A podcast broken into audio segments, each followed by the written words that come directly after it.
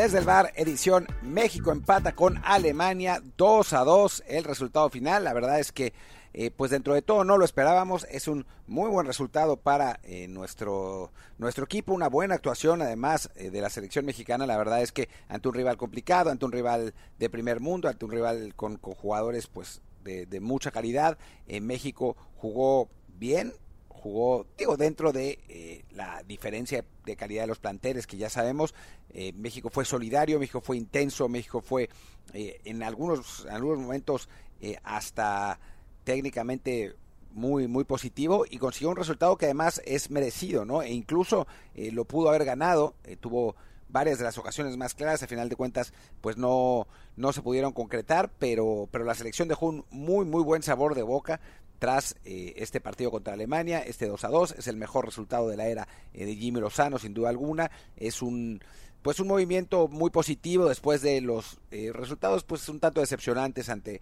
Australia y Uzbekistán, se gana contra Ghana, se le empata a Alemania, se llega con eh, pues buenas sensaciones a la Nations League, a los cuartos de final de la Nations League eh, contra Honduras, que son importantes porque eso dará el pase a la Copa América.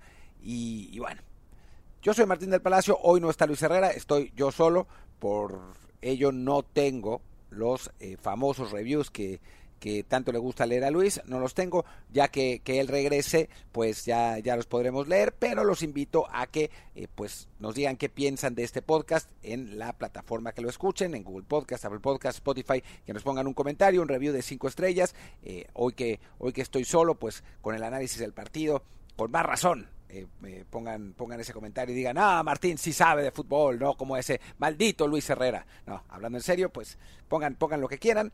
Eh, y antes de ir con el partido de México, les voy a contar mi terrible historia de ayer, porque eh, durante el juego, el primer tiempo no tuve problema, lo vi completo, pero en el segundo tiempo tenía que narrar el partido entre El Salvador, El Salvador y Martinica, yo solo, con esos jugadores pues que de los que conocía creo que a uno de los 22 eh, además tuvimos un montón de problemas técnicos. El, la narración del partido empezó al minuto 27-28, así que eh, tenía una pantalla con el partido de la selección, pero pues realmente le estaba medio prestando atención, medio no, eh, fue una, una, verdadera pesadilla y ya que empecé a narrar, pues se puso todavía más complicado eh, ver el, juego, por suerte, pues al final de cuentas pude ver prácticamente todo, o sea, todo el primer tiempo más 20 minutos del segundo y ya hoy el, vi el, el partido completo otra vez, que además me sirvió para tener un poco más de perspectiva, pero además eh, no solamente fue eso, sino que digo, la, la, pesadilla total fue que el partido fue horroroso, horroroso, horrible, no, no es suficiente para describir la catástrofe de lo que se pasó, de lo que pasó en ese partido. Nunca me había tocado ver un partido así, narrarlo ni mucho menos. 0-0, sin jugadas de gol hasta el último minuto, eh, pérdidas de balón. Fue una verdadera pesadilla. Ha sido una de las experiencias laborales, digamos, en cuanto, no, no con jefes que te hagan bullying o cosas así, sino en cuanto laborales, estrictamente laborales, más horribles que me ha tocado en mi vida profesional. Qué partido de terror este El Salvador Martinica. No, bueno, un, un verdadero horror, no se lo recomiendo a nadie. Hubo gente que me vio y que me estuvo platicando, gracias a los que estuvieron ahí. Eh, y bueno, la, lamento mucho que se hayan tenido que, que fletar esa pesadilla también eh, junto conmigo, pero gracias por acompañarme. Fue horrible, horrible, horrible, no se imaginan. Después de eso, ver el México-Alemania hoy eh, fue una, una verdadera, un bálsamo, una verdadera maravilla. Y, y bueno, les quería, les quería contar de qué, qué había pasado con, conmigo, con, con mi narración, nada más para que se rían un poco. Nada peor que un El Salvador Martinica, donde ya prácticamente no se jugaba nada a las 4 de la mañana, hora española. No, bueno, no, un, un, un horror, un verdadero horror. Hablemos del el partido que sí vale la pena, que es el partido de la selección mexicana contra Alemania. Y la verdad es que, si se acuerdan en el, en el episodio pasado, en el episodio de previa, habíamos hablado de una alineación. Luis quería hacer más cambios. Yo pensaba que iba a ser, a final de cuentas, muy pocos. Y prácticamente puso esa, esa alineación, el, Jimmy Lozano pues prácticamente no hizo cambios. Eh, Jimmy Lozano hizo algunos que eran de esperarse, ¿no? O sea, entró eh, Gallardo, que la verdad lo hizo otra vez bien, por, por Arteaga en la lateral izquierda. Eh, la lateral derecha dejó a Jorge, a Jorge, Sánchez, nosotros especulábamos que quizás podría entrar Kevin Álvarez. Al final juega Eric Sánchez en lugar de, de Luis Chávez, que, que bueno, era el que pensábamos que jugaba, y los de adelante fueron también los que creíamos, ¿no? Se quedó Lozano, em, se quedó, entró Antuna, que lo habíamos, lo habíamos pronosticado también, y, entró Santi Jiménez.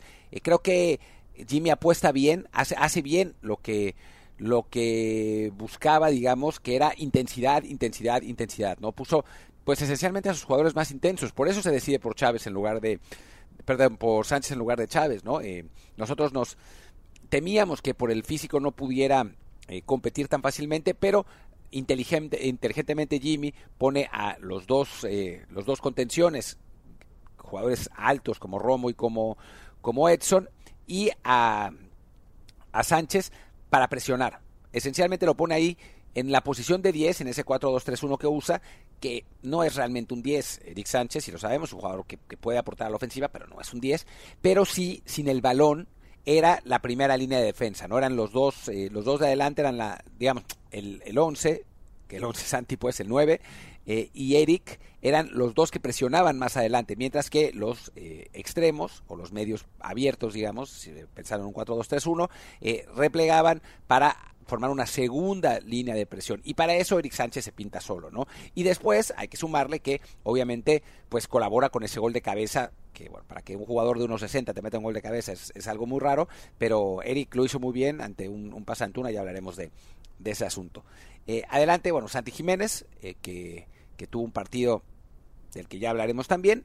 Y a final de cuentas, digamos, en, una cuestión ya más general, pues el plan era ese, era sabiendo que eres inferior, eh, que eres inferior técnicamente, sabiendo que eres inferior en cuanto a calidad, pues entonces trata de echarte atrás, de pararte bien atrás, no echarte atrás, pararte bien atrás y tirar contragolpes y aprovechar espacios. Eh, los alemanes pusieron una, una defensa muy lenta, digo, pusieron un equipo muy, muy potente, la verdad, un, muy buen equipo, eh, con, con, jugadores, pues prácticamente los mismos que jugaron contra Estados Unidos, eh, con algún cambio, pero por ejemplo, sorprende poniendo a Niklas Zule de lateral derecho, y Zule es un central, ¿no? Y contra Chucky, digo, nada más porque Chucky para mí no estuvo en su día, porque era una desventaja importante a la hora de, jugar balones eh, filtrados, sobre todo si, si México iba a aprovechar esos espacios. Y del otro lado, eh, que si es un lateral izquierdo normal, pues es un jugador al que le, gusta subir mucho al frente y Antuna se lo estuvo comiendo en, la contra, ¿no? Varias veces. Creo que, en ese sentido, pues increíblemente, pero Lozano le gana la partida a Nagelsmann. Nosotros pensábamos que, que, ahí era uno de los lugares donde había eh, una diferencia más importante eh, a favor de, de Alemania en el banquillo y la verdad es que Lozano me parece que está mejor que Nagelsmann, ¿no? El técnico alemán sabiendo como precedente que en 2018 te ganan un partido porque tienes una defensa lenta, porque echas a tu equipo para adelante, porque te ganan aprovechando los espacios, pues hace otra vez lo mismo. Ahora México no gana, pero pudo haberlo ganado, la verdad. Y Alemania en el en donde fue peligroso realmente fue en el balón parado, pero en jugada pocas veces. Eh, una muy buena tajada de Memo al principio del partido, después otro remate que también saca bien eh, Ochoa, eh, y después dos o tres balones parados de Alemania y, el, y el segundo gol, que es un centro. Pero fuera de eso, en jugada, ataca poco, la verdad, la, selección alemana, pese a que monopolizó por completo la, posesión, tuvo, a ver si tengo aquí las estadísticas, sí las tengo, tuvo el 68% de posesión y el primer tiempo tuvo hasta 70%, eh, monopolizó la, la, posesión y tú llegaba tranquilamente hasta tres cuartos de cancha, pero después ya en tres, en tres cuartos le costaba mucho más porque México fue un equipo muy solidario, donde los, eh, los extremos regresaban a, apoyar siempre, eh, donde los dos contenciones se metían eh, entre los centrales y regresaban los regresaba el, el, 10 digamos entre comillas eh, Eric Sánchez a, también a, estorbar. Siempre México estaba en superior, superioridad numérica en tres cuartos de cancha cuando los alemanes tenían el balón. Y además Alemania estuvo muy impreciso ¿no? en, tres cuartos. La, la, verdad es que los que tendrían que haber eh, repartido juego generado juego para Alemania Musiala, Birs, el propio Sané no estuvieron pues tan efectivos creo que le, le, faltó un poco de, calma a Alemania. Gundogan, que es ese jugador, eh, me parece que estaba parado un poco demasiado atrás para, para poder generar.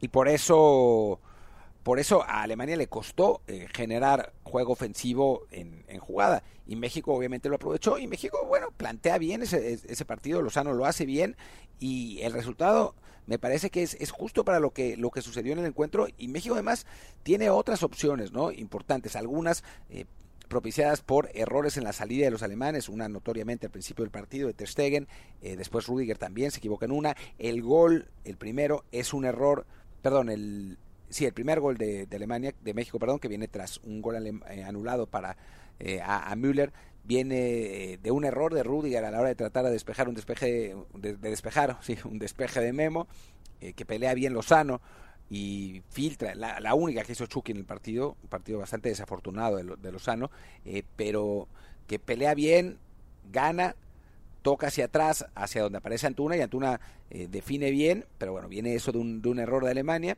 y en general, eh, me parece que, a los alemanes les costó superar la presión de México, después ya, intentaban un poco con balones más en largo, México jugó bastante en largo buscando que, que Santi ganara eh, por arriba. Algunas veces lo hizo, la verdad. Eh, ya en el segundo tiempo que los alemanes creo que se cansaron un poco eh, y México fue más intenso. gana México en el control del balón.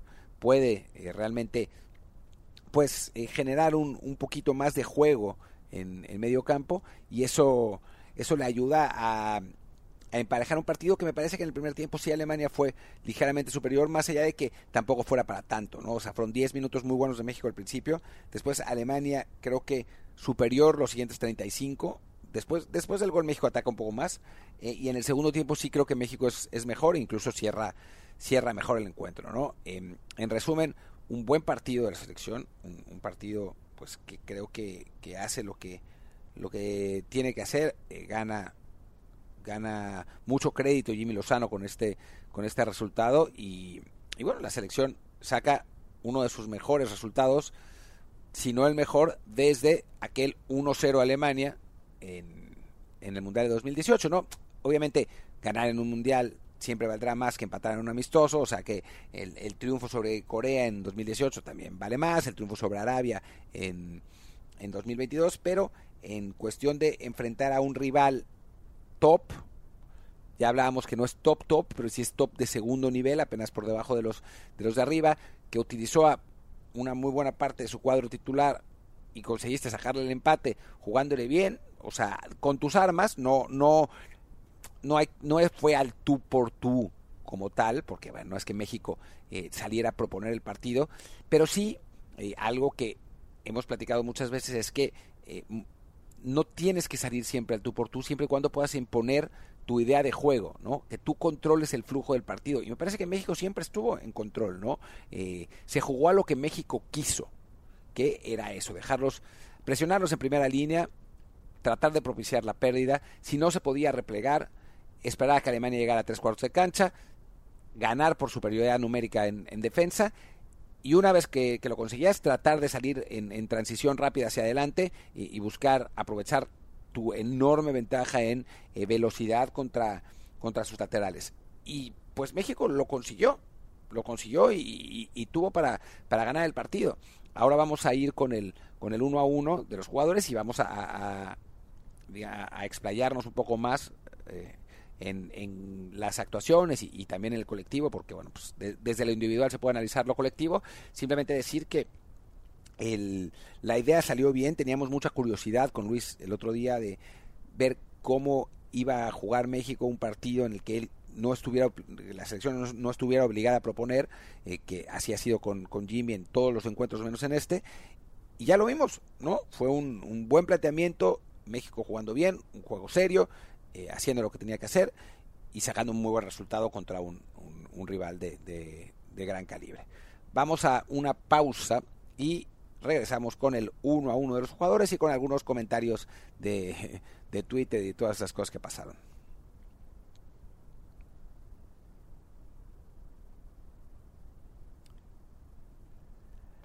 Y bueno, regresamos de la pausa y vamos jugador por jugador.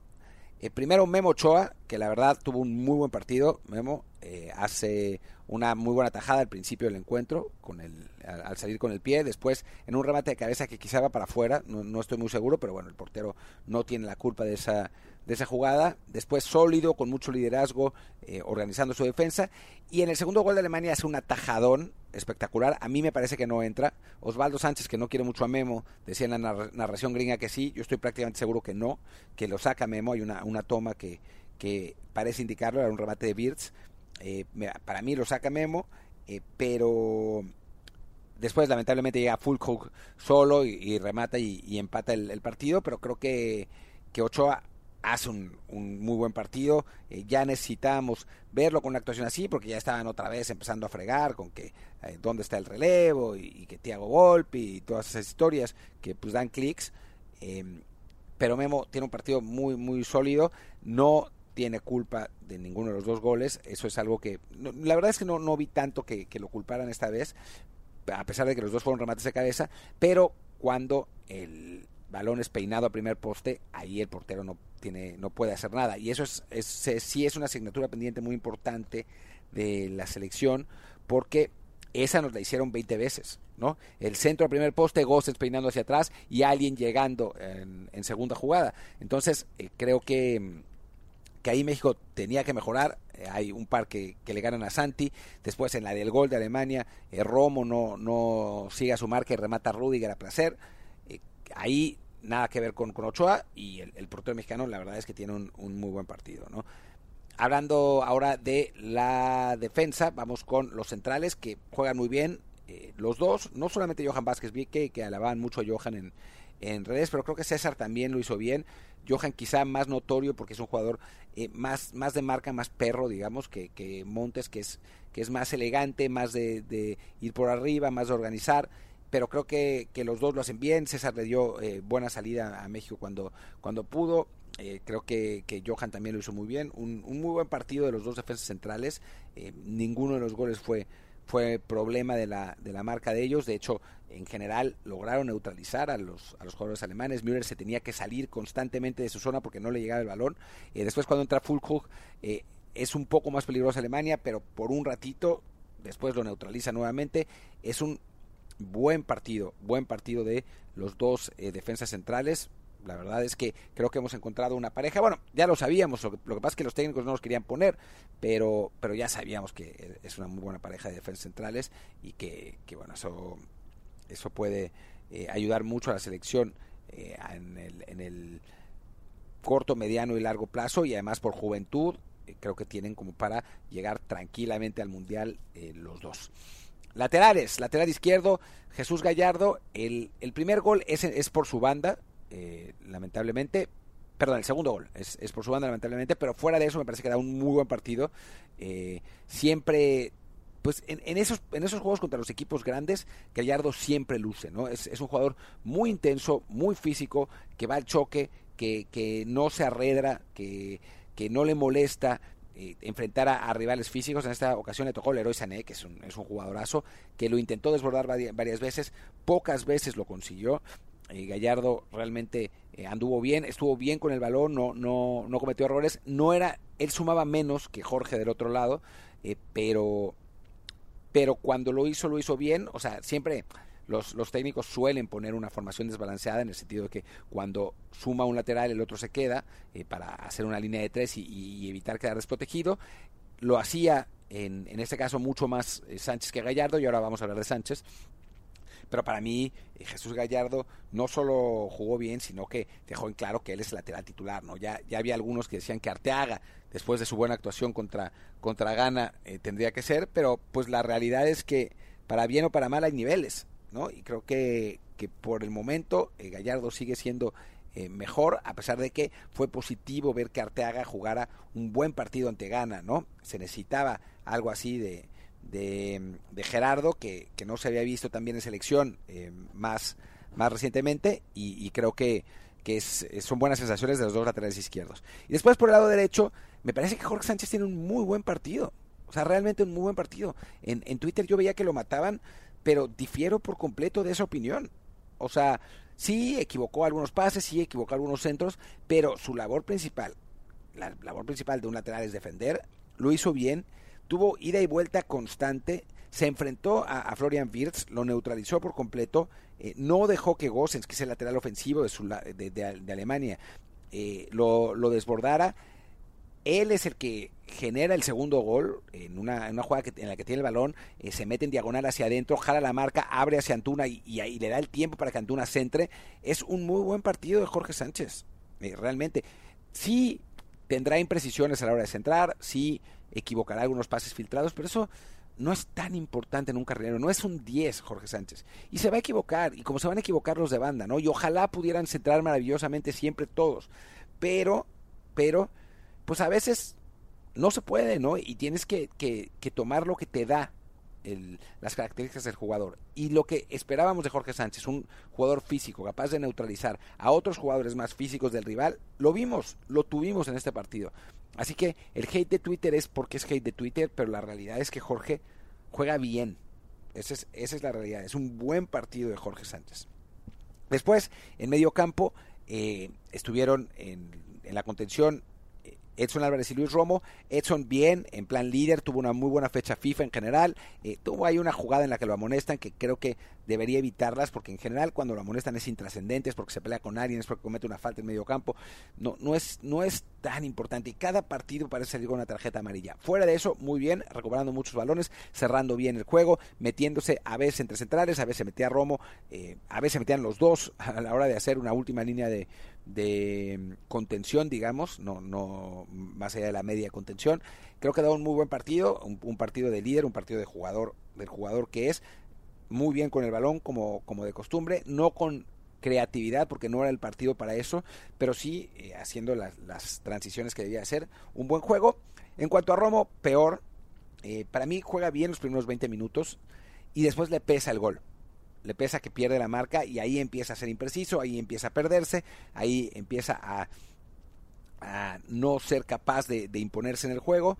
No es un mal partido de Romo, ¿eh? ¿eh? yo pensaba que había jugado peor en el primer partido que había, que, o sea, perdón, la primera vez que había visto el partido, que lo había visto con menos atención, ahora que lo vi de nuevo ya con la tranquilidad, me parece que no juega mal, tampoco juega muy bien, no, no es el mejor juego, pero también creo que su, el tamaño de Romo, su presencia, pues es mucho más intimidante que si hubiéramos jugado con una eh, media cancha de, Chávez y Sánchez, ¿no? Que, me parece que ahí hubiéramos perdido eh, físico y hubiéramos perdido defensa. Creo que es un, buen partido de Romo, aunque sin llegar a ser nada realmente eh, destacable. Después, los tres de adelante, de medio campo me refiero, eh, Eric Sánchez muy intenso, muy bien en la presión, acarreando el balón en la medida de lo posible, con las limitaciones que tiene, no es, o sea, no es un 10, lo sabemos, lo puso ahí eh, Jimmy porque es, es, un jugador que te ayuda mucho a la hora de presionar y con intensidad, ¿no? Y que traslada bien el balón, no, no es un creativo, ni mucho menos, ¿no? Después trató de meter a Córdoba para darle más creatividad, algo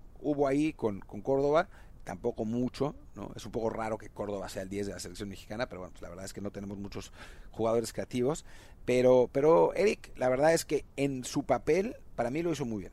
Eh, lo hizo, eh, tuvo un buen partido, mete ese gol de cabeza. Eh, le falta para esa posición, no, no es la ideal, pero bueno, con la con como juega la selección, que digo, antes con Martino jugaba con un contención clavado y dos interiores, y ahí sí creo que Sánchez estaba mejor, como uno de sus dos interiores. Ahora juega de 10 en una, en una, posición rara que ya expliqué, pero que para partidos de este tipo, en los que necesitas intensidad, en los que necesitas recuperación de balón, en los que necesitas eh, eso, tra traslado en corto, o, que le dé la pelota a quien te pueda, te pueda proyectar en largo, creo que Sánchez está perfecto y, y, y dio un muy buen partido. No lo veo en esa misma instancia en el partido contra Honduras que jugaremos, ¿no? O sea, creo que ahí tendríamos que tener un jugador más creativo o un jugador más, más físico, pero para este juego fue ideal. Después, eh, Uriel Antuna, que fue el mejor de México, eh, me decían, pero es que tuvo pases imprecisos, es que equivocó, jugadas. Sí, es lo que tienes con Antuna, ¿no? pero va a ir, va a ir, va a ir, va a buscar. Se llevó a Gosens 40 veces. Después a veces se equivocaba en el centro, recortaba además. Pero es un Antuna, ¿no? Si no, estaría en este momento jugando en la Premier. Pero esa velocidad, o sea, lo, lo dijimos en la, en la, previa, ¿no? Este era el partido para Uriel Antuna, para que volviera a ser garrincha. Y lo fue, ¿no? Eh, esa velocidad, ese, ese, pique en corto, a los alemanes les, les, dolió muchísimo el pique en corto, ¿no?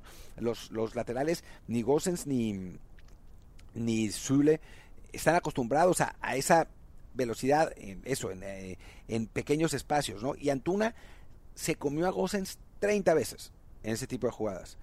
Y bueno, a final de cuentas, mete un gol y genera el otro.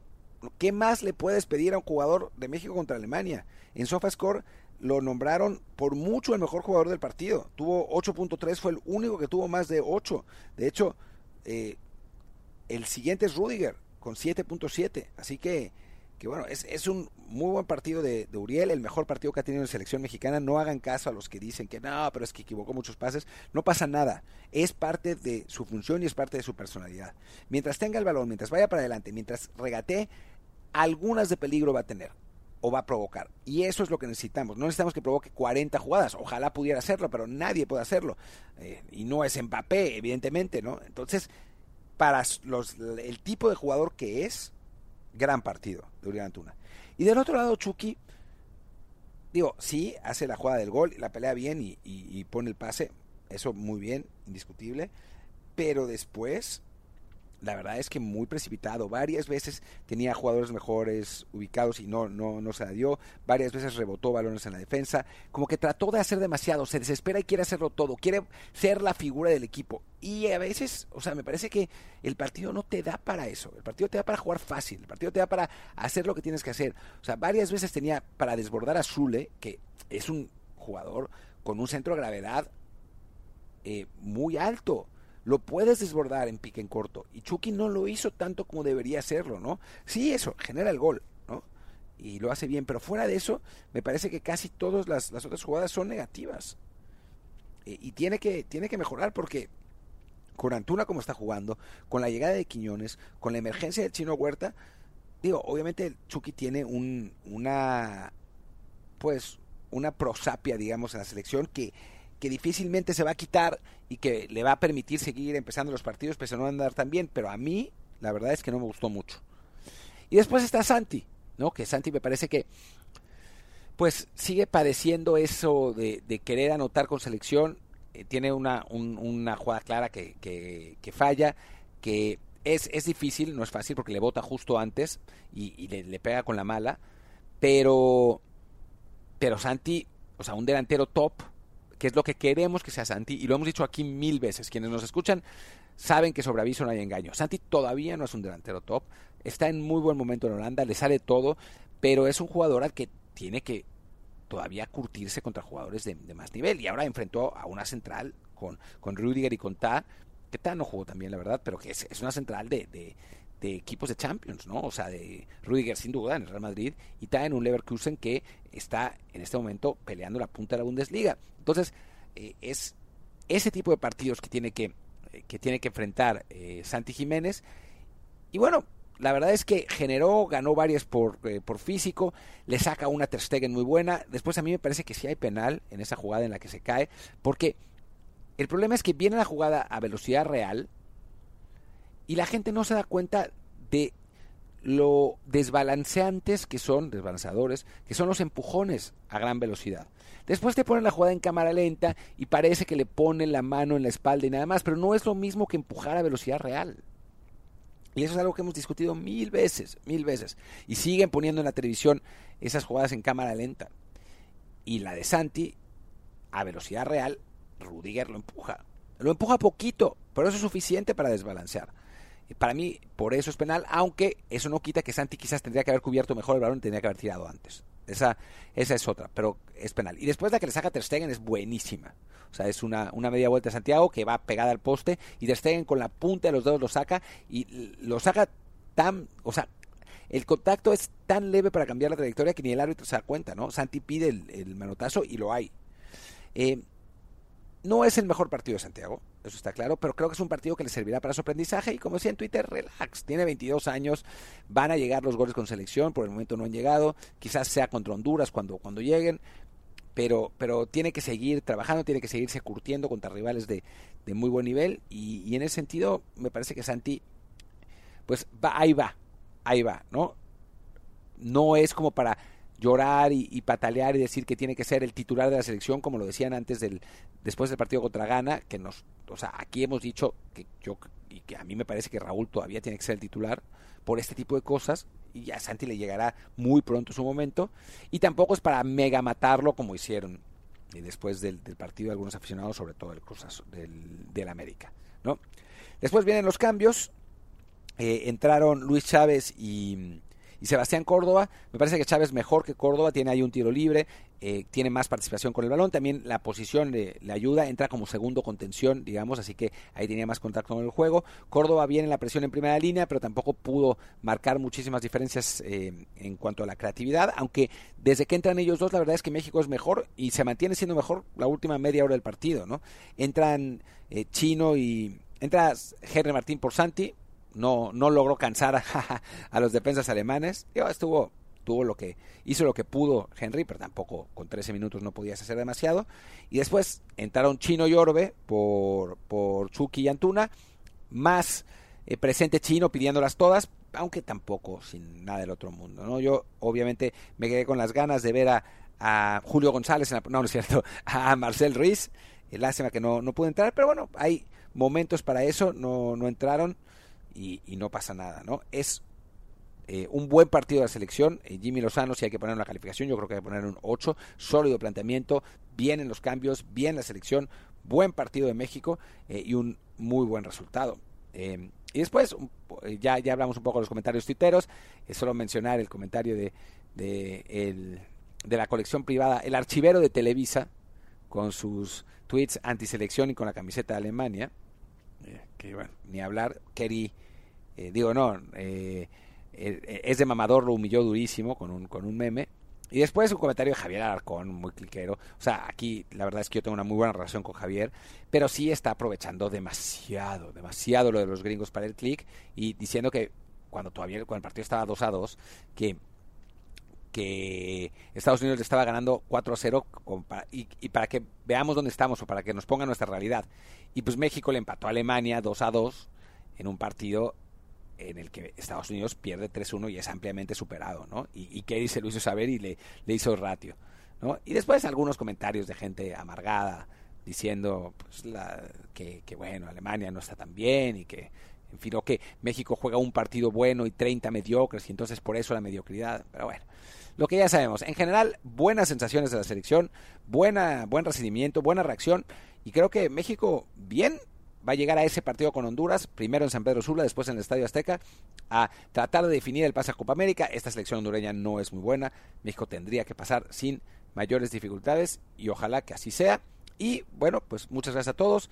Eh, pórtense bien, si se portan bien, eh, de premio tendrán partidos como esta selección mexicana, y si se portan mal, los voy a poner a ver El Salvador contra Trinidad, no, no El Salvador contra Trinidad, El Salvador contra Martinica a las 4 de la mañana, como me pasó a mí, maldita tortura, no se lo deseo, ni a mi peor enemigo, aunque hay algunos de Twitter que sí se lo merecen.